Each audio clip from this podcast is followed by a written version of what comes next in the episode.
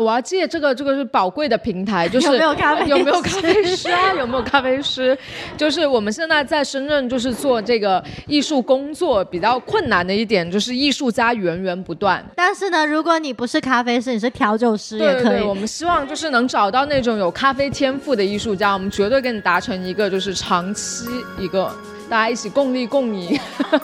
没 有没有，说上。还有调酒，有调酒天赋的艺术家也可以，因为我们后来发现卖酒好像比卖咖啡要赚钱。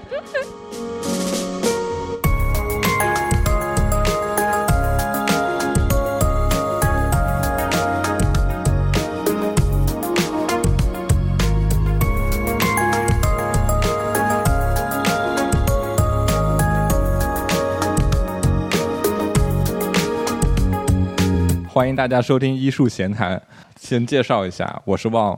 我是 Lavita，我是 Shane。《艺术闲谈》本来是一个随便瞎聊关于艺术的一个播客，结果现在压力大到说不出话了。不用不用那么多压力，就我们对，其实就是我们之前忘了很早以前就开始有一个系列，是分享我们对于一些艺术家、摄影师的这种感想的。然后我们上一期是刚结束了我们的坑，不是吗？Wolfgang Tillmans，绝了！对不起，我们拖，我们我们拖更太久了，应该上上个月吧。然后然后讲了讲了一下 Wolfgang Tillmans，所以其实大家在我们现在现场也能看到有个这个。他的一些布展的这种影响，之所以拖更两个月，是也是因为我们就找不到什么话题聊，就一直在想要聊什么，然后正好看到有个森山大道的展览，就在想要不要聊聊深山大道。要不先从大家对于深山大道的是怎么第一次是怎么接触的，跟以及当时对他的印象是怎么样的聊起。我觉得这个问题比较有意思的点是在于，就是总能回忆起，特别是我我们我们三个这种在欧在在英国学了，已经接受接受了英这个摄影专业训练之后，去回顾当时，因为很多时候从深山大道接触是从就是好像国内喜欢摄影的人都会知道他，然后或者都会三号喜欢他或干嘛怎么来的，但是。三号在在英国或者是在这种欧美系的摄影训练里面，这是一个就很不一样，或者是基本上不会去讲这一套摄影史的脉络的东西。所以我觉得，当回顾自己是什么什么时候接触到这个东西，或者是呃，或者是你你觉得你对他最开始的印象是怎么样子的？就像比如说我，因为因为因为我觉得三三二对我来说最 是一个比较。重要的 figure 或者是重要的形象呢，就是因为，但也看到我们现场摆了很多深山大道的书，基本上全是我买的。当时就还是念大学的时候，基本上也没有说摄影作为一个专业，或者是自己想说想我要去做一个表艺术家或者家这种这种想法，就纯粹是个爱好者的心态的时候，当你去想多了解摄影，你去逛书店，然后。特别是特别那时候，主要说就是特别是有卖台版书的书店，因为那时候深山大道的引进还没有那么多。当然，现在简简中也是引进这些人引进的很厉害，就你基本上就只能看到很多日本摄影，可能都是从台湾那边呃引进过来的潮流，就会看到这些这些书，然后你就知道这些摄影师，然后就觉得他们很厉害，然后他们怎么为什么这么厉害，你就学就就接触到了。这个这些森山大道呀、荒木经惟呀，然后可能还什么山本博斯，山本博斯都是很后期，我觉得才接触到的。对，对，主要就是可能就叫什么两大头牌，森山跟荒木。呃，中青佐马就对会比较比较比较，就是你当你深入想了解，或者是到了那个。就比较深入了解他，或者是想了解这段历史，然后再去再去做研究的时候，才会呃比较能了解中平卓玛。你可能是知道中平卓玛有这个人，但是我觉得如果你去了解神山大道，你不可能避开中平卓玛，就是怎么样都会提到这个人，就像那也是对对一样。但是我第我第一次见到是艺考的时候吧。那时候可能学学摄影，就是老师个人可能艺考培训老师个人兴趣，还是怎么样？我觉得可能当时艺考的时候接触摄影，好像大部分不会提到什么观念摄影啊，不会提到什么，就更多可能就叫你去记录一个事件，然后更多的时候都是拿一些纪实摄影或者是日本的这一些这几大头牌。来来当例子去给我们举例，可能也是因为文化上会比较接近，有可能对吧？然后我觉得可能，反正我第一我我回想起来应该是，就可能应该是艺考的时候的艺考培训老师告诉我这个人吧，但是可能也是只是个概念，就是那时候更像是。高考老师告诉你这一个考点笔记，你就背背它；电影史你也就背他，什么什么司机的，什么什么大道的都一样。差不多，你那时候会不会以为他听就是是的久远？那时候没有什么概念，然后真的对他有概念，我觉得可能是到就大学，然后大一的时候上那个摄影课。那我应该是跟你同对，然后我记得，因为我们的老师他也是硬是要我们去看 Tate 的一个展。是吧？哎，那难道不是同一个老师？可能不是。你继续讲。然后我不记得了，但是那时候应该刚好是那个，不对啊，那应该也不呃，那那时候应该是可能就是当时是 Brighton Photo Biennial 之类的，我忘了。然后就是有很很多关于这种，就就各种类型的摄影师吧。然后那时候才成体系的有开始自己去了解，然后自己去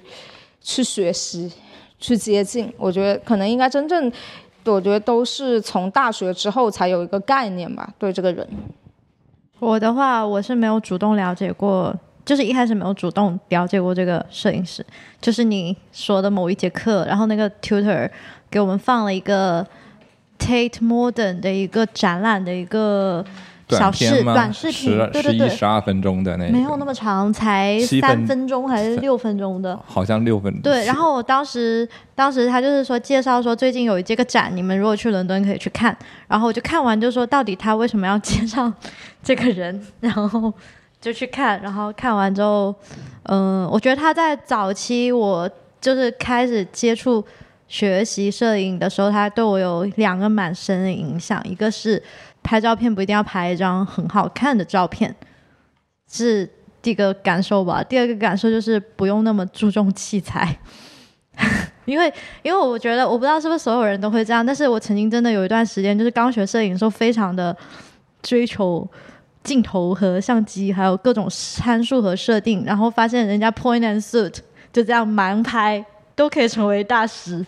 然后就觉得 OK，很颠覆，对，很颠覆。就是那时候会开始想要尝试一些，就是不是主流上那么推崇的一种摄影方式啊，之类那种所谓好的 stand up 去试一下。然后发现那时候才开始踏入艺术摄影的门吧。我觉得在那之前，我都是一个在尝试着学习怎么样背光圈，对，怎么样使用这一个摄影这个技术，这个这个东西的一个状态。嗯，那那是一二年的时候吧。什么时候？对，因为那个 Tate Tate 那个展览是他跟 William Klein 一起的一个合展。哇，暴露我们什么时候读书的呢？哎呀，二零年的时候读大一。那那你说正山大道在 Tate 的展览，那就只有那一年啊？对，就是那年啊，就是那。我刚给你看，但我跟你不是一个老师，那就不是我那老师长得像精灵王子。我涂老师就是后来你遇到的那个老师，那个老师贼凶。对，那那你刚刚看的，我跟刚给你看那张伦敦的，就是他去那个展览之后就那段时间拍的嘛。那就是那时候还没拍。对对，那时候还没拍，他一后面。那时候那时候主要是他一些，呃，都还是黑白的，都没有没有展他彩色那部分。我们明天我们明天会做那个放映的时候，如果会加印。就后面有一个，就是他有人跟拍他伦敦那个时候的之后的一些，包括出那个记录摄影集的一个片子，还蛮神奇的。就好像，对，好像还蛮对比蛮明显的。就是森森大道是一个，都是挂在墙上的摄影、摄影、摄影、摄影、摄影的照片、照片的那种形式。然后 William Klein 就是有很多照片上在涂鸦、在拼贴，然后很多艺术创作，就是。就是有两个区分点，就好像是一个是摄影师，就很明显看到他是一个摄影师；那边就是用摄影作为媒介的艺术家的一个一个这种感觉。而且就是 Lovey 跟深山大道还有着不小的渊源，就是 他身边伴随着一个就是 一个一个如影随形的 深山大道是的人。虽然我刚刚说深山大道在我学习摄影时候对我影响很深，但是如果看我所有所有的摄影练习呢，我是没有一点深山大道的痕迹的。但反而我身边有一个非常亲近的朋友。他简直就是深山大道的翻版，然后呢，呃，这个就比较就是不是什么很正经的摄影摄影相关的东西，就不是什么学术性的东西，就是呢，我们一起出去玩了大概五六年吧，然后这五六年积累下来了非常多用呃黑白黑白胶卷拍摄出来的我的美照，然后呢，我以为我至少就是。没有到就是模特那种感觉，但应该也不会丑。反正我拍的时候，我很认真的在摆姿势，然后后来洗的那个人也很认真，然后一起去欣赏这些照片，然后发现他是把我当一只猪 在街拍。森山照片里的那些野狗啊，野还没有到狗，那个狗起码还是有一点点，就是那种灵动的感觉。对对对对对，我真的就像是那种大家有看过那种，就是野 野猪或者山猪，就是那种。你能找出一张大家能？他他只他他他就是。在模仿森山，然后所以我觉得森山的那个照片，他模仿森山，但是他没有什么胆量去来拍陌生人，所以他就来拍我。但是他拍我的时候呢，他又没把我当做一个人这个 figure 去拍，就是真的拍的非常的原始。那他这样其实不就很森山吗？就是各种各种各种主体在他的那个。镜头里面，我觉得其实没有什么太多一些地位上的区分的。然后，然后，然后，而且我是那种，就你你们看一下，就是就是重点不是我，重点是在于这张照片里面有一个正在晃动的对象，然后然后后面有一些街景，嗯。就是这种感觉，就森山的拍摄方式是一个大家很很很容易就开始去学习、去模仿，然后去就是就是我觉得在一开始知道森山大道之后，你就会打破你之前觉得啊照片都应该是横平竖直，然后颜色很鲜艳，然后呃每一个东西都很清晰，就是我们。最开始可能对摄影的一个想象，然后当你知道了它之后，就哇，它的好像怎么都那么糊，怎么都黑白，然后怎么都都好像找不到重点，然后你就会刻意开始去模仿，然后就觉得自己是个大师。反正是就会经历过那样。希望大家不要觉得中枪，我只是在攻击我这个朋友。我这个朋友他又有一点很搞笑，他他又没有你说那么不横平竖直，他又很追求工整构图，而且要不要太多的变，不要太多的焦变。或者那种变形镜头变形，他要很追求这些，所以就会看到一个非常端正的街景，加一个 非常像野野野猪如野猪般奔跑奔跑，然后他我有幸欣赏了诸多这些照片。我想到我想到一个日本成语叫“猪突猛进”，而且他那时候又很追求，就是黑白胶卷，不是就是呃呃叫那个什么 under exposure。不光不足，欠爆，然后在后期洗的时候再 push 大概两格，two stop 是叫两格对吧？然后这样子去把它做到那个大道风，然后再扫，因为那时候那时候没有，后来才有暗房，那时候还没有暗房，我只能帮他拿去扫。然后扫的时候，为了达到这种效果，他硬是要我用很低的像素去帮他，嗯，就是。扫扫完之后再回来继续把就是嗯调的很高 contrast 那些嗯，所以那个照片就非常的有艺术性。我想到，真的那是我能想到最好的形容了，最贴切的应该说。我想到那个深山有一篇文章讲讲男人和女人的时候，就讲二十这个二十多岁的男人都很幼稚。我觉得男人没有，嗯，不不好意思啊，在座男性。没没事没事。我觉得没有年龄的那个界限，他们永远都是那个年龄，他们永远都青春常在，少年感。我在这已经接触了很多这样的了工永远 immature。对，但但我题了，但但我觉得就是这正好就是这点蛮有意思的，就是有一批这样的，就是或者是摄影爱好者也好啊，或者是就像你刚才说的，接触到他以后就会非常着迷这种风格，而且是非常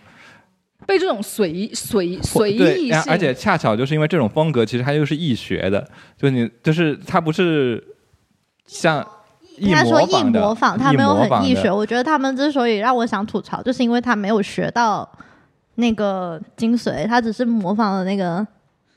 仿妆。对，就是它非常容易模仿，然后相对来说又很，它资料也很多。就因为你想当年、当时或者是在早早十几年、早早早十早早十年或者是之前，没有那么多像我们现在有公众号，有各种翻译的媒体呀、有各种这种引介的书籍啊之类的。我们能找到的资料可能更多就是这些人，然后这个些一个他，另一个荒木嘛，荒木就是一批去拍私房，然后就是要拍要拍妹子的人，然后就各种用荒木的这个借口去拍。一个而是在且当年很多，那些论坛，然后在论坛上，其实就是大家，我觉得就是更多的就是这两派，就是可能去去分享自己的，分享自己的那一些作品这什么。对这这是有一批就是日本那一派的一些东西，当然还有一些欧美的这种卡地亚布列松那种那一派的也是。因为之所以说这个，是因为其实我是那个英国派的，但是但是你你们就属于就是接触摄影以后，已经是在国外的那种环 bubble 环境里面的一个没有啊艺考啊，这个我是、哦这个你是。Lavita 是嘛？然后我我之所以是这个，是因为我就是经历过这种过程，在我们那个发出推文也说，就是在我申请就是啊研、那个研究生摄影这个机器摄影这个专业的时候，我的 proposal 上面就写，都是我我的方式就是完全 imitate，就是模仿森山的这种方式，然后去拍摄，然后。然后又怎么怎么样，按照他的那种用身体来去感知这个图像，然后直接反映出来的这种方式，然后又说，但是那时候就开始有个转向，就是会说又是转向一种欧美体系的街头摄影的这种流程跟脉络，就可以涉及到我们之前讲的 Martin Parr 呀，然后最后到学上学的时候，Alex Soss 就完全变成那这种风格。所以这时候对我来说，我我觉得我觉得就是有时候这时候回头再去看深山，有一种很神奇的感觉。我我那时候也是，就是说回就我当时就是我基本上就是花了我有一年多的时间，基本都在拍黑白，以至于就以至于我现在回去见我那些大学同学，然后他会说：“哎，就是说你这个人总是拍黑白照片，你不要让他拍照片。” 对，然后然后基本上我就是按照他那种。就是因为那时候有看纪录片嘛，就是我们下明天放映也会放的那个纪录片，而且那纪录片也是当时一二年的时候，刚刚有豆瓣一个人，然后你自己这个志愿做了一个翻译才放出的资源，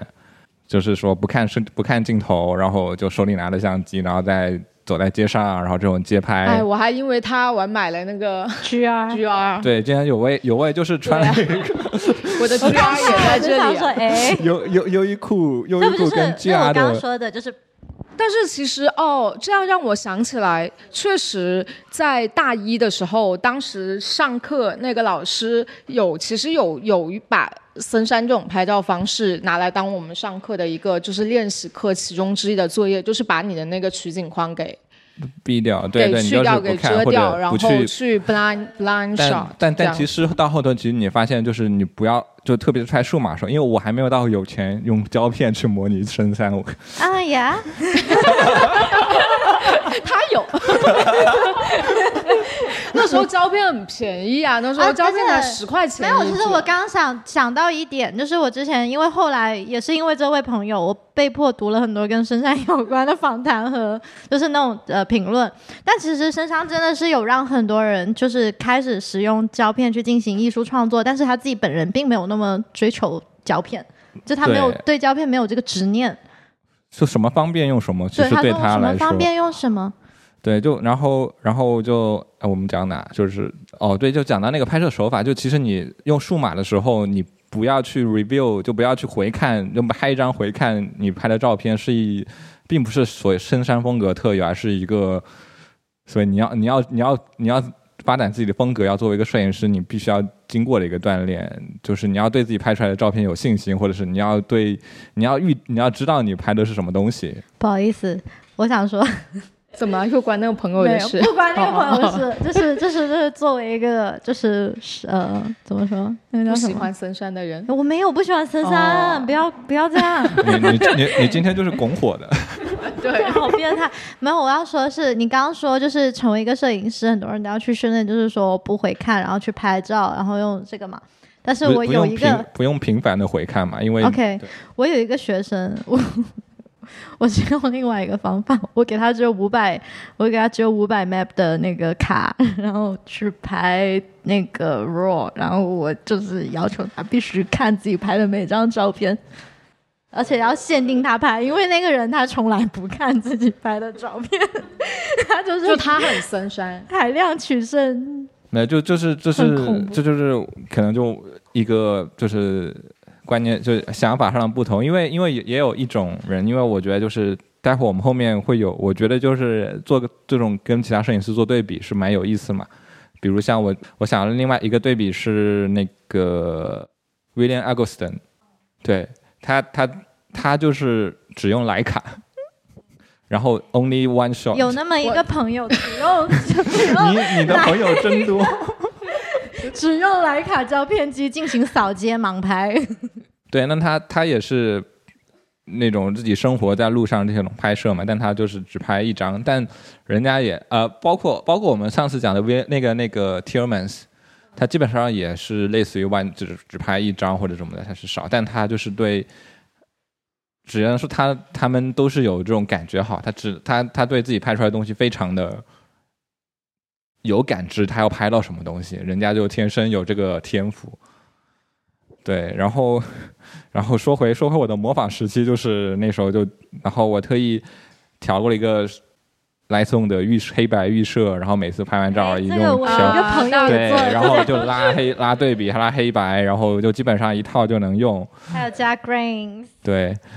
然后就那时候特别追求，就是我觉得就是在最开始去模仿是仿你们啊，深山，我 没有。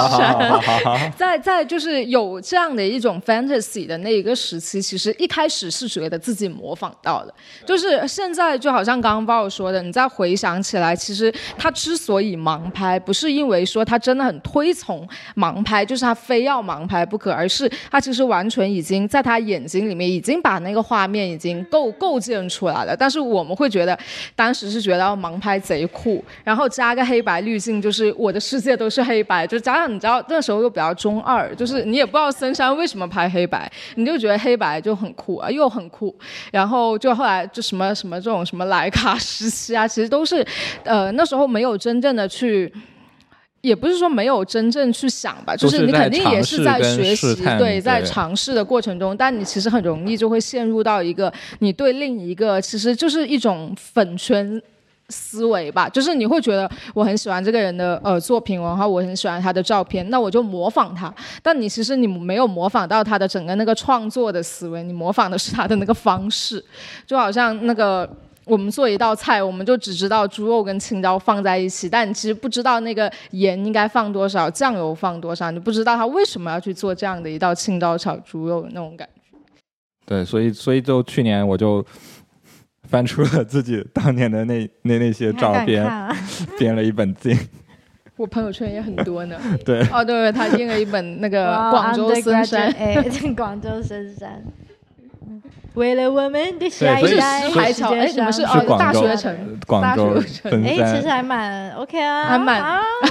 跟我那个那比你的那一位好朋友要深山一点。那位朋友拍的这些，这些就是我。就你看到里面那个不经意经过的路人，都是我。然 后 OK，我要说的是，我想说，就是我想说了，一句巨油腻的话。森山不是满世界拍吗？你扮演了你朋友的全世界，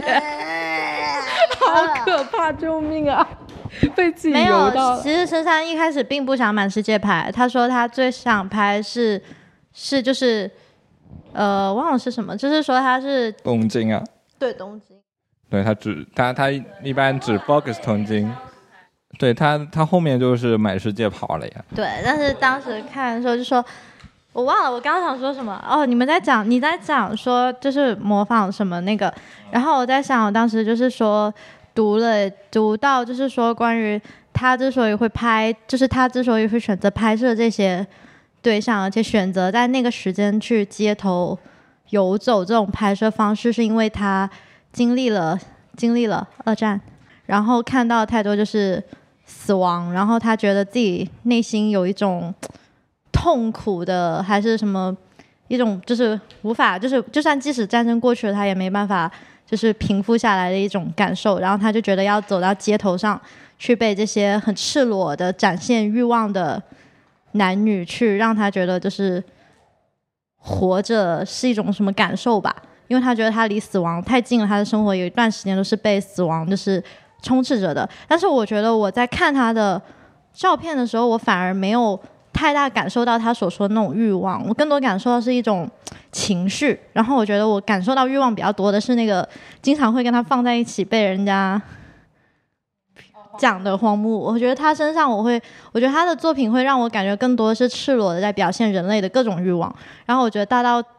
感表现给我给我的感受反而很少是会跟欲望有关，而更多是一种一种很强烈的一种情绪在里面。就算他给我看到的是一个女人的丝袜的底底下这种看上去的那种角度，或者就是他拍摄对象可能是跟欲望有关，但是我在里面没看到呃摄影师或者是被拍摄对象本身的欲望，是一种奇怪的情绪在里面。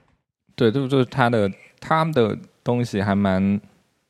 嗯，不能说很客观，也不能说很主观的一种，就就是那种，就是那种很混杂的感觉。因为你，因为你说荒木，它还蛮荒木，就是密，就是很很塌嘛。但我觉得刚刚 Love 说到的那一个欲望，我觉得这个欲望可能他想表达的不是说那个 sexual 上的一些一些那些欲望，可能他那个欲望就是你说，可能他就是就是找到。就是 someone alive，就是那一种我觉得，我觉得是是，主要是就是，也不算欲望，就是那种。其实我觉得用情情绪是比较更更理想或者更更符合的方案，因为它更多的是这个外部世界对他而造成的一种他反应的这种情绪啊、影响啊，然后把它变成照片。所以我觉得我后来是有一种被刺激的这种哦，就比如我们被吓到就啊，然后他就啊，然后就啪，类似于这种对。所以我才会觉得为什么那么多人觉得他们模仿到了，然后我们觉得没模仿到，就是因为他最出名的不是那个犬的记忆，还是什么那个那个 L 那个花车吗？还是什么？反正就是那个很多人会就是去有很多相关的反弹，很多人会去看，然后他会把自己比作就是觉得那个。就是狗让他想到了他自己，maybe，然后就很多人也会跟着去拍各种狗，但是我觉得大家都会以相似的构图在街上拍流浪狗，但是我觉得是你按下为什么让你按下快门的那个瞬间，决定了为什么你不是深山大道，因为我觉得他是真的有感受到什么。就是可能就是他在游荡的时候看到那只，我不知道他确切的心情是什么。就是他可能就是在游荡的时候看到那只狗，他心里的感受让他觉得他必须在此刻按下快门。和你看过深山大道的照片之后，在街上看到狗而决定要拍一张这样的照片是不一样的。对，都那只狗其实对它它还是有一点特殊的点在于它的视角嘛。如果你我们平时很多他觉得他拍到了狗，他的视角还是一个人的视角。对它那个狗的视角还是一个稍微低一点的视角，它是类似于跟狗平视的有一种那个那那一种视角，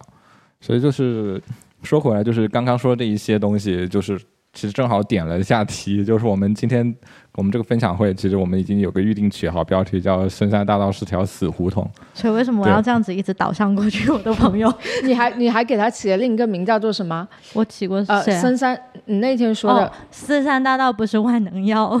对，所以所以其实我们更更多想想讲一些类似于关于深山大道的迷思，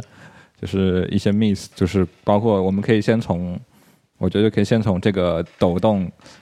这个抖动模糊、高那个粗颗粒这种风格，就是一直大家都认为是一个森山风格这种说起。我觉得这种风格就是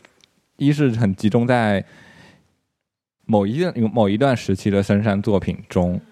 对我觉得首先是那个高对比，我觉得我觉得我觉得就当当我们看的不止深山，还有很多其他的日本的黑白摄影，会觉得其实胶片的黑白摄影可能就是那么高的对比。很多时候，就我觉得胶片的黑白摄影跟我们还数码的黑白，就是数码转成黑白那个样子是完全是有不一样的那种感觉，不一样的出现这种风格。没有，它的原因是因为他用的那个相纸，对他用的相纸包括相不，他的相纸包括胶片，但是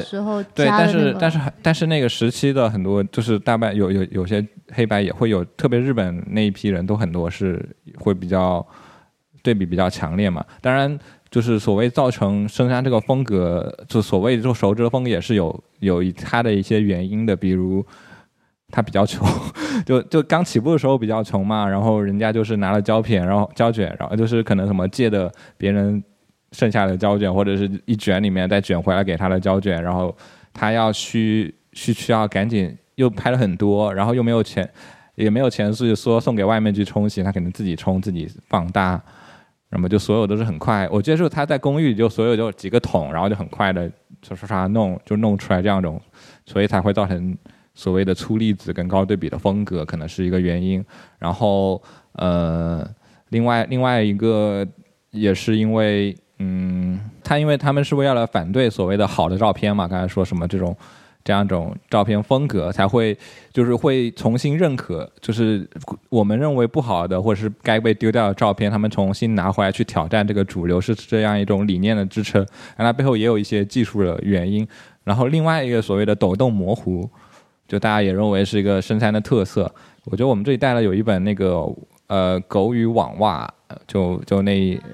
对那那本书反而是一个不一样的例子，就是特别是他到后面用上数码相机以后，而且他有拍大量的彩色的东京，但那个这个我觉得后面我们后面我们在讲黑白这一点嘛，然后我觉得就是呃。抖动模糊这个也是因为他能，首先他能接到，他能拿到的胶卷不会是很高感光度的，对，一般拿借的可能就个两百、四百、四百感光度差不多。然后，然后如果再配上一个相机去拍夜景，那肯定是快门速度得很慢的嘛。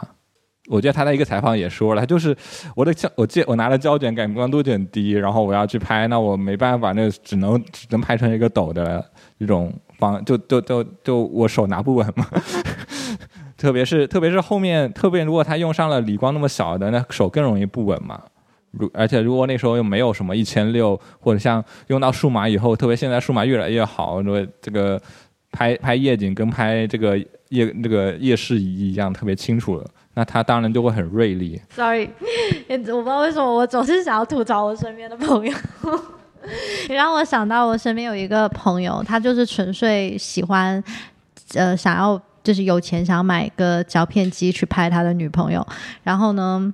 然后呢，他就问了我另外一个朋友，给他介绍呃胶片相机，然后我朋友给他介绍了一些就比较平亲民价格的一些比较多人用的数码相机，给他看了一下成效，他说你这太数码了，不行，我要很胶片的那一种。就是大家对胶片也是有一种那种迷之迷迷之 之那种 fantasy，对，也是个迷思。这那但是很多时候大家喜欢的胶片就是两种，叫一种是诺日式的扫描风格，一种是另外一个扫描仪的风格，就是你。大家以为的胶片色都是你送去外面一个专一个一个批量批量冲洗扫描对的对机器出来的风 XP 格富。士 XP 三千，我还被我朋友问过说，这个胶片拍出来的这个是用什么胶片拍出来的颜色？我说什么胶片都可能拍成这个颜色，只要你送给那一个人帮你扫，只要你用对了扫描仪，对，不送不用用对选对了机器，选对了扫描师，但是他们扫描师也会有一个预设嘛，对，用对就是通常都是那个机器的预设嘛，因为那种机器都是就是批量生产的这种 这这这种工业型的机器，所以它自然大家出来都是这种工业制造的这样一种很统一的风格。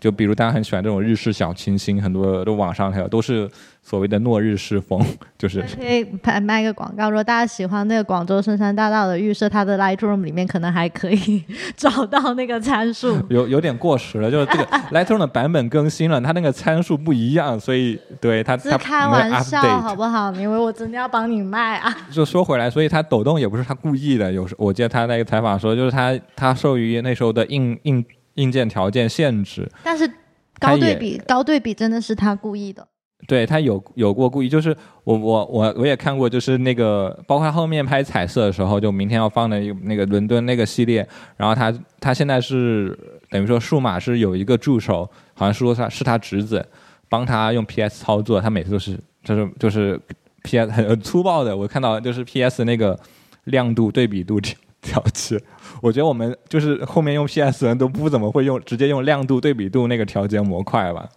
我会啊，我就是用那个，我因为我是用 Curve，对你用他用曲线嘛，一般没人不是我会用那个，我会用那个模块加上就是亮度，就是 light contrast，然后就是 level，然后就是还有什么 curve brightness，curve，对，哦，那 brightness 跟那个对，然后他就直接用那个，然后就叫他助手加点加点对比，对比再强一点，对比再强一点。哇哦，原来这么他是说有自己的风格，但没有到这么 stereotype，他他自己的风格也在变化嘛。我觉得特别到后期，他没有那么多一定要模糊，可能他只是想要记录当时这个瞬间的这种东西。哎，我想问一下大家，就是如果就是让你脑子里想一张深山大道的照片，你第就是第一反应会想到的那几张会是？就是那个本身以前的印象还是太深了，就肯定还是会想到网袜啊或者那什么的，就是那那一些，就是也是很难跳出那个框架。但就是后来确实是，我想到的是，我嗯忘了是哪一张，是一个中中长发、短发卷曲女子这样，然后这个角度，我知道，哦我知道哦这里，我知道，我不知道为什我知道么是那一张。可能你确实还是对呃以人为 subject 这样的摄影会印象更深刻吧。我觉得那张应该很多地方都对对，能看很多地方都有，就那个背后是个纹大大纹身后臂的那个，对。然后我现在搞不清到底是他拍的，还是中平卓玛拍的，是他还是荒木经惟拍的，还有另外一张。中中平现在有个比较明显的风格，因为他基本上抛弃了所谓这样一种但他们有一个阶段，就是 Provo 那个时候，基本上分不那段清。Provo 那段时期是为了追求这样的风格，然后后面中平就反思说这个东西，他想要成为一个植物图鉴。然后我们就可以，我觉得第二个迷思就是你说的黑白嘛，嗯，其对，但是对，因为就是大家一直觉得他只拍黑白，然后我说黑白它的特色，但是我们在之前之前就刚跟我我跟炫刚才就是在下午的时候还还稍微说过，就我们都现在都很喜比较喜欢它的是它的彩色的方东西，我也觉得是它它的彩色比较就有种不一样，或者是让让我们更全面的能了解原来还原来他是一种什么这种这样的人，或者他彩色会更温柔，或者是更减弱，没有那么粗暴的感觉。呃，他我觉得他的彩色比起他的黑白照给我的那个情绪感觉更暧昧一点，就是没有，就是你不知道，就是可能我看这个黑白的照片的时候，我会觉得这个人应该蛮痛苦的，然后我看他彩色的时候，觉得哦，他就是一个挺挺心理挺健康的一个正常人在拍照。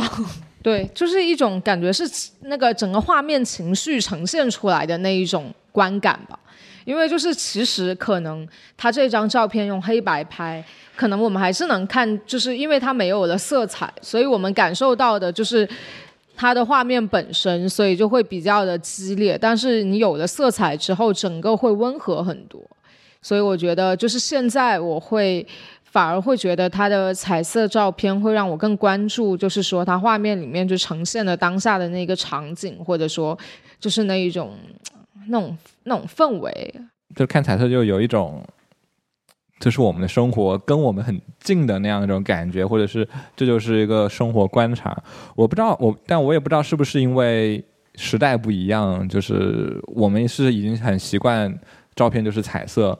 这样一种预想的人，然后觉得彩色会更亲近，还是说，因为他们那个时代照片就是就是默认是黑白嘛？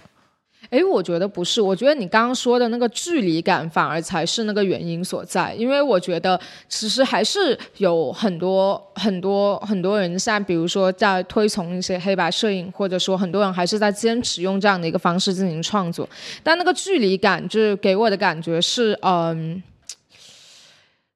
怎么说呢？是有一种，就是我记得他在一个采访也说，就是黑白会更容易抽象。变成一种抽象，变成一种形式，这也是为什么可能他要走高对比啊，这种他就是整个东西也变越来越离开了，就是也不说离开，就不像物本身的那种模样，但是它不就是，但是它又它就会变成一种浓缩的一种情绪或者一种氛围的感觉，那彩色可能就是它就是这样的一种方式，虽然虽然它有些彩色也会颜色很重、很暗、很对比很强。或者这样的方式，但是，对，会有一种不一样的感觉。对，我们这次就带了有两本，一个就是雨荷岛，那个是他在雨荷岛现在拍的一种彩色，这是炫很喜欢的一套。然后我我还我这边有一本，就是也是深圳大道的彩色，那本最大的，就是那个是，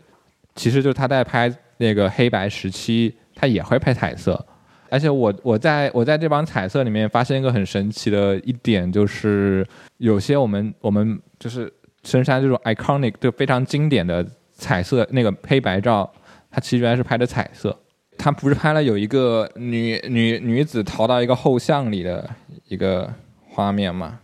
这张它是不是还有一整个后续故事啊？啊，对，这张这张故事是说，他就是在路上走，然后走着走着，然后突然发现这个有个人就穿，有个女的只穿了一双拖鞋，然后就疯疯狂的就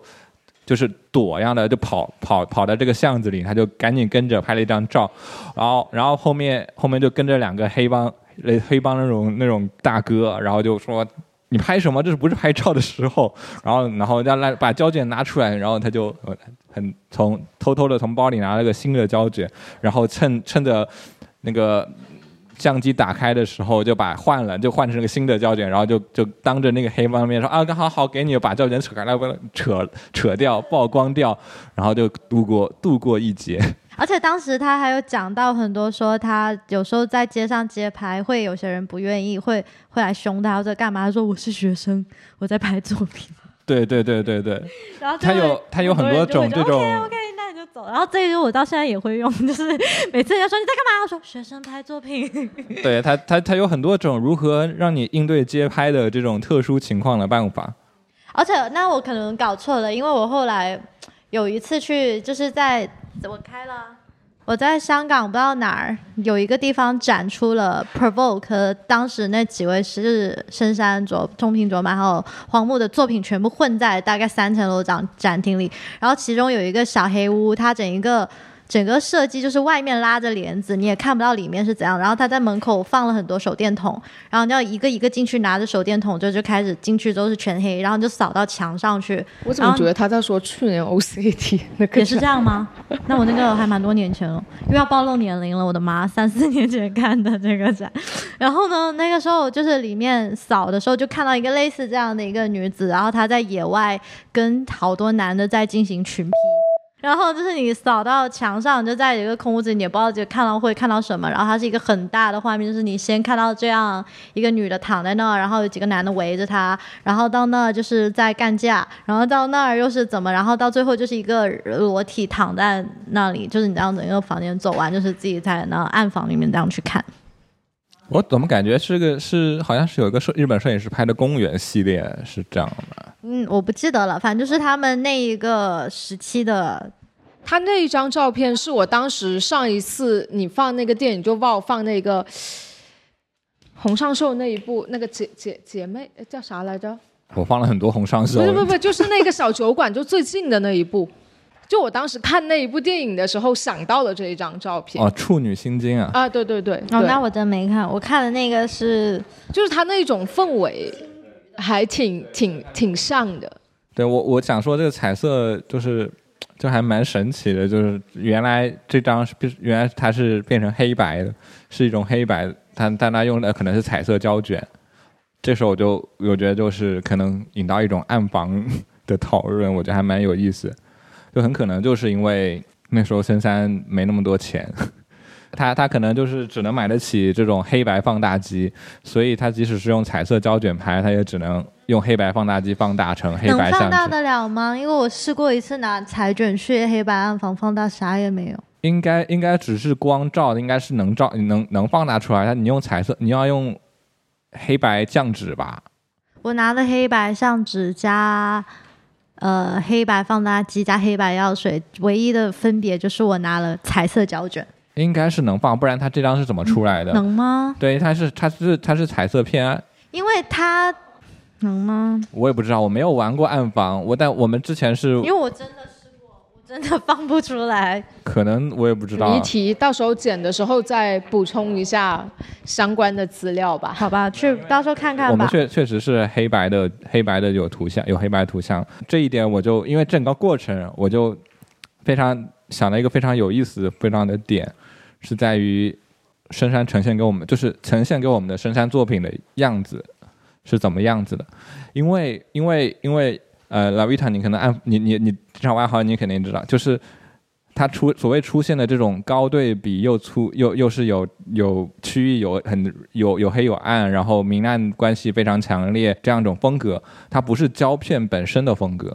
它可能最后最后出最后是出现在这个相纸上的风格是这样子的嘛？它是相纸有，我们现在会买的是那个叫做什么 Mega Meg 那叫我忘了忘了名字了，MB 什么 TI Five，就是它有零到五号，就是它相纸里本身有标号，对对。然后它是专门挑了零号，好像就是那个 contrast 最大的，就是它对对，但是但是另外一点是，比如它最后呈现的风格是有特意，比如说我要加暗这一部分，加亮哦那一部分，dodging，就是你要去做一个后期类似于手，类似于机这个物理的后期，对，然后它会才会出现到我们现在看到这个风格。那么就是那可能就只有一张这个样子，然后它是如何去？所以我们很多时候在不同的场合看到的，特别是是胶胶胶用胶卷的深山的这样照片，它不同场合看到的，无论是印刷的品印刷品也好，还是所谓的银样放大也好，很可能都会有细微的差别或不一样。而且，所以有时候你们会看到它有一些，就是放出来的时候，有一些人物周围会有一些些嗯，对，边缘，边缘那个就是他在做 burning and dodging 的时候做，就是不小心做出来的呀。我就想举例的就是就是封底的这一张，这个小孩的这个很明显、特别明显的这种边缘感，然后特别加亮或者加暗的这些东西，然后这是所谓的一个版本，就是这种版本。但是但是它你在胶片上，它其实不是这样子的嘛，就它必须要在经过暗房后面才能变成这个样子，然后等于说这种版本它只有这一版。然后，如果你后期再需要再做的话，你必须可能知道这个暗房技术需要怎么调，然后你再让师傅或者是他自己再我想说。，本人可能都很难再给你搞出一模一样，取决于他怎么去 dodge。就是他这个 burning and dodging 有两种，一种是你先先放大了一次，然后你去按照它这个你要放大的 size，你去给它做剪出一个刚好是人那个形状的一个遮挡，然后你放在这个位置，然后下一张报的时候我就说好，先全部一起报三秒，然后我再单独报人物两秒，然后再单独报背，然后再拿另外一个遮挡遮人物去报背景三秒，它才会做出这种这种效果。那它有一种是拿点点，就是剪一个点，然后我就在那里看着它，然后我就自己在这画。好，我现在这里画三秒，我在这画八秒，就是如果是一个点的那一种会更好控制，但是那个会更更难做到一模一样。对，就是如果如果大家有点有点不太清楚这个东西，我就重新解释一下，就是所谓的暗房，它会分好几步。首先是我们拍完了一个胶卷，如果就是一个小就是一条的那种胶卷，然后它需要首先是冲洗出来。就等于说让它就是显变成我们就是可能家庭相册原来那种一一条一条那种东西，这是一个步骤。然后所谓的所谓要变成我们挂在可能普通不在没有打印机这个年代变成一个挂在墙上那么大的这种东西，它需要经过一个步骤叫放大。对，放大其实是某种意思某种意义上的又照照了一次相我。刚刚想说，就是再照一次相。对，它是有一个幻灯机那种，就是它其实头类似于顶上再有一个机器，然后你把那个你可以把那一格胶卷放进去，然后那个机器会射出光，然后类似于把它那个光源，光源它变成一个梯形，可以放放大，可以照亮照满你的整个桌面，或照满这个相纸的大小。所以你可以拿多大的相纸，在这个相纸本身上面是跟胶卷一样的，是有这种感光材料，等于说它见了光就可以在有明暗关系的变化，或者彩色的话会有这种。颜色的变化，然后你就再去拿到这个光下面，然后也是取决跟我们照相一样，曝光时间取决于你的曝光时间，它会呈现明暗不同的变化。你刚刚说就是光走下来的时候，它还经过一个镜头，然后那里还会再调一次光圈和那个对焦。对，然后然后所谓的 dot and burn 就是哪些部分照的久长时间长，哪部分照的时间短，就会影响到哪个部分的。区域会亮，哪个区域会暗，但这个东西就是需要那个时候都是需要人来去操作，也不能像我们现在 PS 一样，嗯，保存历史记录。所以这就是为什么很多人就是更就是为什么所谓的银银盐相纸相纸的这种版本卖的更贵的原因，就可能在在这里。因为就是就这这点对比是一个方面，另外一方面我是想到了呃，Cindy Sherman，因为我在我在读就是辛迪雪曼。就是那个美国的一个女性艺术家的一个前言，她自己写的前言说，因为她早期是也用黑白相机，也是这种早期艺术家没什么钱，就是有什么弄什么，然后现在是有钱艺术家的，对，现在是顶级艺术家了嘛，对，那早 早期不好，对他早早期就是，然后就是很多人拍拍他那个无题电影剧照嘛，就是然后他扮演各种类似电影的角色，然后拍的也是黑白的，也很粗糙，然后他也是。就随便洗的那种，然后后面说他要去后面他怎么好像是去 MoMA 还是去哪展览，然后大就是那些专业暗房师就得重新复刻他那时候粗糙的放那种影像。就他就很他说那些那些暗房师就很头疼，就 为什么你会那样？他就要重新去模仿粗糙。我现在在想，你这样让我想到一个不恰当的比喻。我在想大芬村的人在模仿梵高的画，说：“心里他干嘛要这样子画？” 就哎，你们刚刚这么聊，其实让我有在想，就是说我们经常平常会去呃，就讨论说，像摄影作品啊，就比如说摄影作品它这么好复刻，那它的那个价值，它所谓的那一种独特性、那种唯一性到底在哪？然后我就想问一下你们两个人，其实你们刚有在聊说，就是森山他这个作品，他包括那个在放大过程中，然后他在后期暗房操作的过程中，他自己做的那些东西，或者他让那个放大师，他让那个后期的那一个洗胶片的呃 洗胶卷洗洗那个胶片的那个人帮他去做的这些操作，他都有他自己的痕迹在。那我想问一下，你们在你们两个人看来，他那个森山他的那个价值到底是在？因为我们最开始的时候聊到说，我们以前很崇拜他这些黑白这些拍照，然后很崇拜他的这一些呃东西，其实还是因为他技术嘛。那其实你们刚也是聊回了技术，就是我们最开始说我们现在喜欢他的创作动机，但其实后来发现他的特别的点，其实可能当然画面本身也很重要，那还有包括他自己在这种。这张照片它可能就只有这一张了，然后你可能无数次的把它冲洗出来，OK，但你再想要去制一版这个作品，它其实就很难了，就很像画画，很像呃油画或者什么 whatever，就是那你们觉得它的那个价值有没有因为它的这一些，无论是因为有钱没钱，还是说他自己的一些个人动机，还是怎么样而得到提升？我觉得我会从两个方向去考虑，一个是商业价值，还有一个是艺术价值。艺术价值的话，我觉得是一样的，因为他本身就是他经历过了那些，他会去关注这些，他会有投射、有共鸣的是这些点。那他无论在哪个地方，他会产生共鸣和去拍摄的东西，始终都是带着他个人的色彩。就算他用什么机器，那个艺术价值是相，就是但对我来说是都属于。都是一样，就是不会受到是谁去帮他完成这个的影响。对我来说，只是说他从一开始一个 one man one man cam 就是 one man thing，就是从头到尾都是我，变成了我当一个 director，我去找 cinematographer 去帮我，还有 editor 去完成一部电影，这个这个转变而已。但是如果从商业价值来讲的话，他必须要有这些才好卖吧。就是 你必须，就是你你跟我说这个人的作品，我今天买了，他明天可以再印一百版，那我今天干嘛要买它？但你跟我说这个人他在暗房里花十个小时给我晒出了这个作品，他自己本人都没法复刻，那我可能会买。那现在数码摄影其实不就是面临有有这样的这样的所以他们不就说我只出二百五十版就不出了吗？所以很多很多人就看数基本上 很多人就看数字微喷就不太买，但其实数字微喷也蛮讲 蛮讲，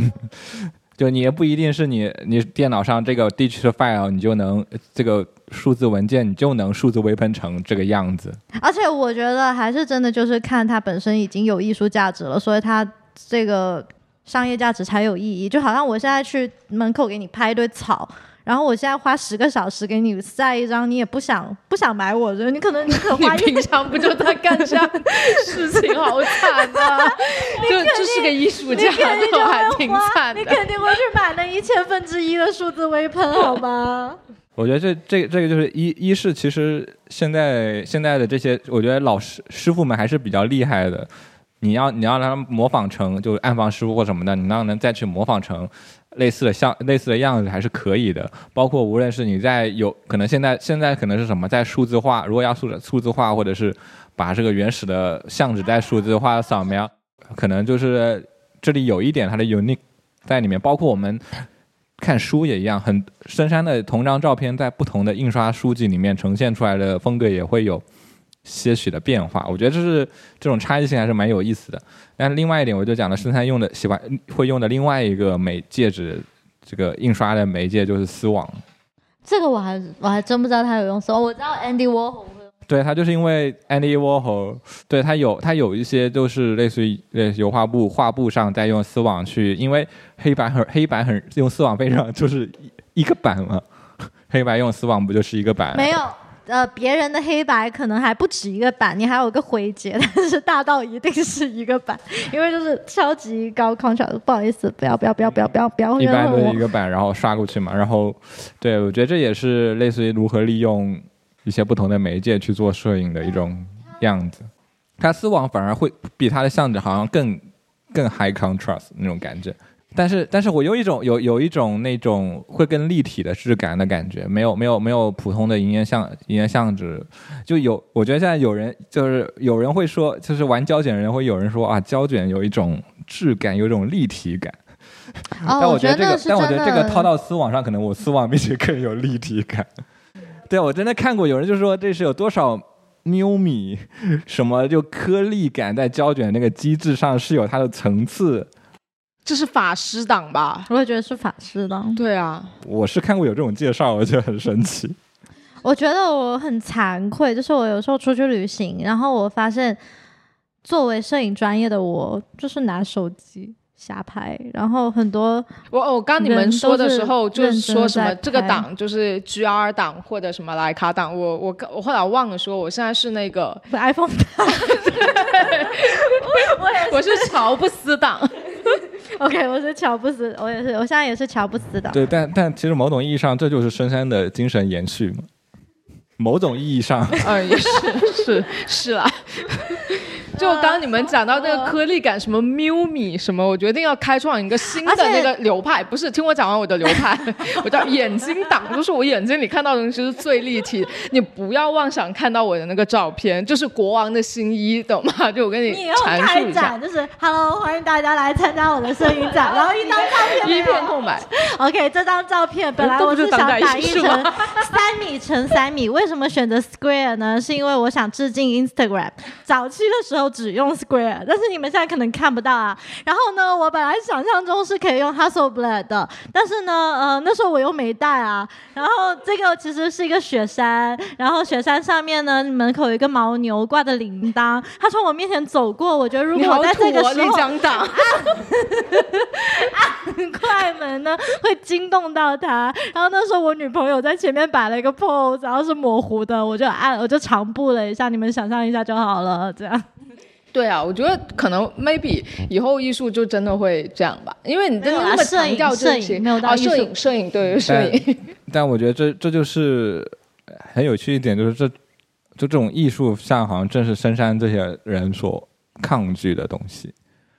哎，其实不好意思打打断了，其实这样也不行了。你记得我们当时看一个 Bright U 的那个学生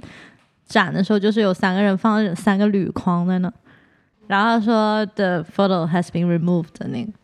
说回来，就是为什么深山有这么对我来说这么让人佩服，或者是他的最大的魅力，其实是在于他的长期续航。就很多人，比如像我们这种模仿者，很多时候就是那一刻、那几年、那段时 那段时期，我拍完了，好了，我就就也不怎么拍了，然后也不怎么拿过相机，也不怎么在街道每天走一万步都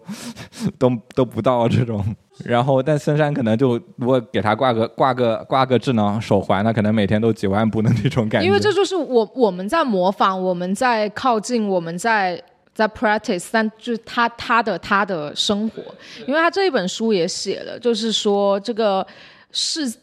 就是我我眼中的世界，就就相当于摄影或者是相机，就是诶他的生活就是他的一部眼睛分。对，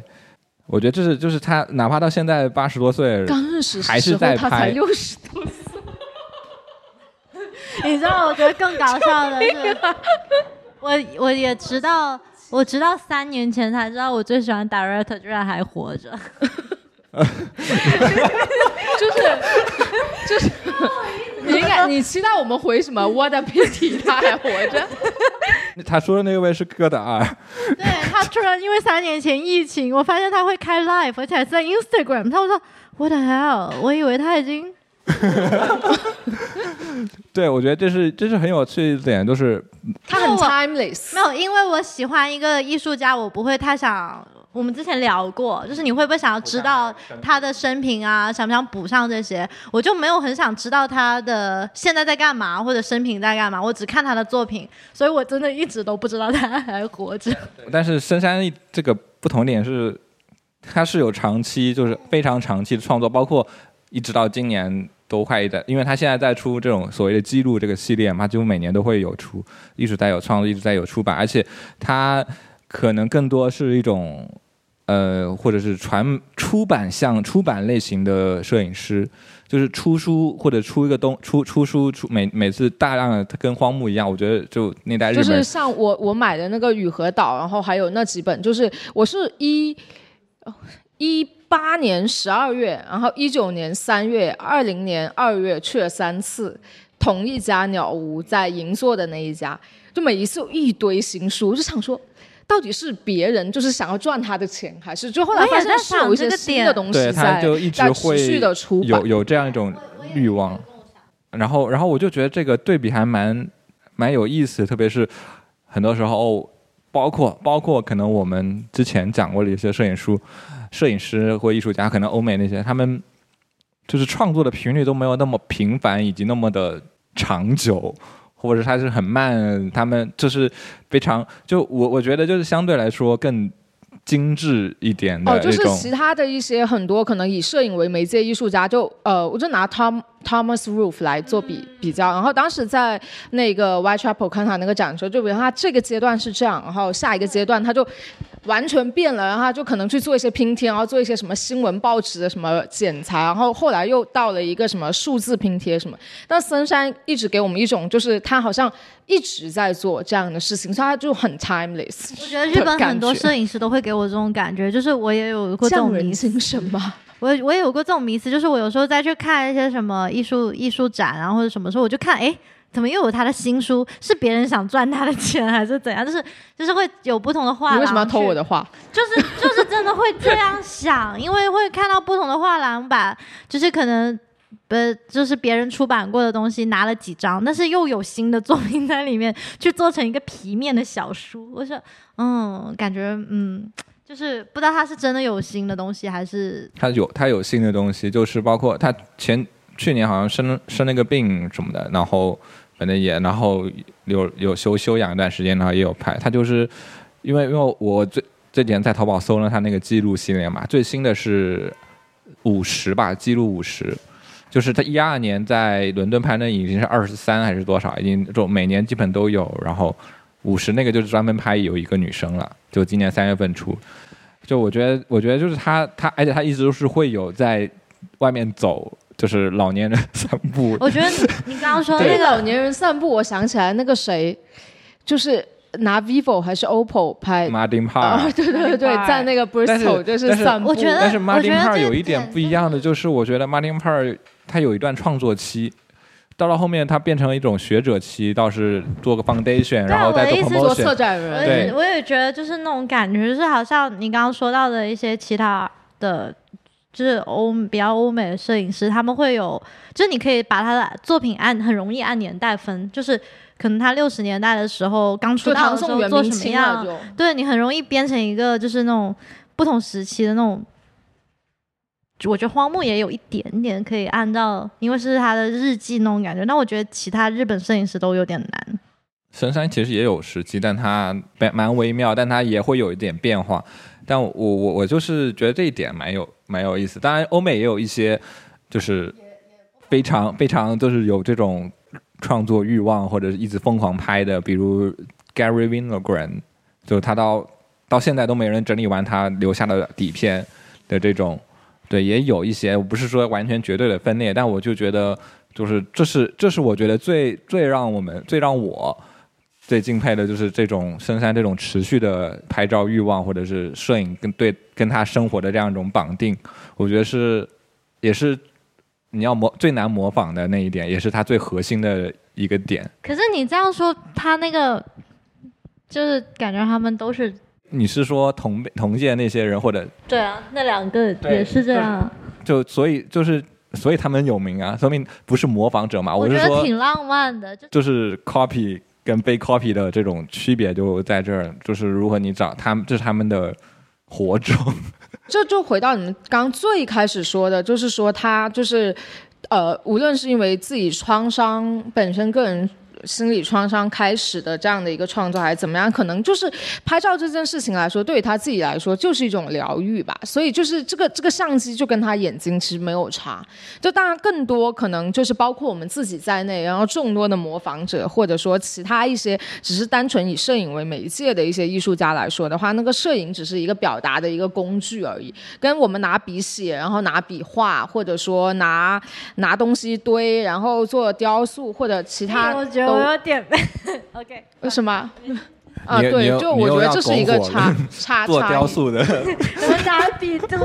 拿土堆啊，对啊，就是这个啊，自己自己短短的十年内已经给自己搞到了唐宋元明清，已经对阶就是差不多两年一个阶段。就其实你，我觉得你自己在创作的时候就跟好了，你继续回到回到一样回到你刚刚要讲的主题里去，不要是不是不要含沙射影？我觉得差不多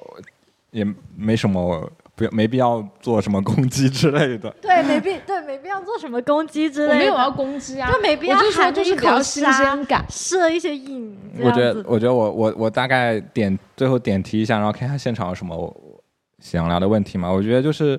我还是很想，如果你们要跟大家介绍深山大道，只选一张照片，会是大概怎样的一张照片？只选一张啊。我现在蛮想选那张车祸的 accident 那种，他那个翻拍车祸的一张照片，因为有点很挪用艺术，早期挪用艺术就有 又又是回到欧美语境的这样一种图像一代，然后这种感觉会比较好一些。我觉得就是反而街头那种已经看了太多遍了，或者是已经是变成了一种，就是街头摄影或者他所引领的这种街头摄影，已经变成了现在流行文化的一部分。就没就是很多时候，可能艺术这种摄影师、艺术家，他们其实做的反而恰恰是如何跟流行文化抗争的一个方方面。对，其实他当时做那个时候，就是在抗争当时的流行文化，结果自而且而且从他的从他的影像里面看出很多他对于商业流行文化这种图，特别是图像，比如海海报、张贴、电视图像这种各种招牌，然后报纸的图像的这种各方面的兴趣，直到现在都有。就无论是在哪里，他一直都会对这种流行文化有他的关注。所以，所以我我还我我有点认为，他其实本质上跟我们上次聊的 Wolfgang Tillmans 是有一定的联系跟本质上的类似的对。，就是这一点是蛮像，就是他们当时其实就是想挑战当时的权威，然后结果不小心成为了主流。所以，所以就是我之所以想取《生态大道》四条死胡同的原因，就是一是我们刚刚说的模仿他，你走模仿道路是条死胡同；二是你真的要跟随他这样的方式，你就是它确实是一条非常难的一条路，你需要有自己，你要找到属于你自己的这套东西，它它不是一条很轻易你就一条大道，就是跟着走，就像开在美国的这种路了，就是。开的可以飙的很快的那种感觉，它是需要这种小巷子里面经常会有死胡同的那种小巷里面，你需要自己去摸爬滚打，摸爬出自己对于你现在身处的这个，跟我们上次 Wolfgang Tiermans 一样，就是需要摸索出你你在你这个我们在我们自己的这个时代身处时候的感受以及这个表达。谢谢鲍老师 摄影启蒙课，耶！好，我们摄影老师，你选哪一张？我应该我应该不会选一张了，可能如果说真的让别人让我跟别人推荐的话，可能就比我刚刚说的，就是可能我会放那个，就是比如说啊，你你知道这张照片吧？你应该觉得很熟吧？然后它是森山大道，但是哎上价值了，把这些东西都给，就比如说呃，就这些书，嗯，其实这些都是森山大道，就是我觉得现在我对他的一个感觉，就是刚刚你们已经讲到，就是他是把这个东西做了一辈子的一个人。就是我就不会单一用一张照片再去概括的，因为我自己其实对他的感觉也变了很多。那那现场有没有什么想要了解或者想要发言的吗？没没有的话，我们就这期就结束。那感谢大家的收听，我也不知道这期会剪成什么样子，感觉这期比较火药味比较浓。我也觉得，对，真的，我觉得这期火药味好浓。好的，那那我们我们也想尽力找一下最近艺术界有什么比较好值得聊的话题，但是太遥远的我们又没什么能聊的，所以。我们可能会近期一直都会比较拖更的 更新下去。啊，我要借这个这个是宝贵的平台，就是有没有咖啡有没有咖啡师啊？有没有咖啡师？就是我们现在在深圳，就是做这个艺术工作比较困难的一点，就是艺术家源源不断。但是呢，如果你不是咖啡师，你是调酒师也可以。我们希望就是能找到那种有咖啡天赋的艺术家，我们绝对跟你达成一个就是长期一个。大家一起共利共赢，没 有没有，说上 还有调酒有调酒天赋的艺术家也可以，因为我们后来发现卖酒好像比卖咖啡要赚钱。好的好的，那广告打完了，大家下期再见吧，拜拜，拜拜。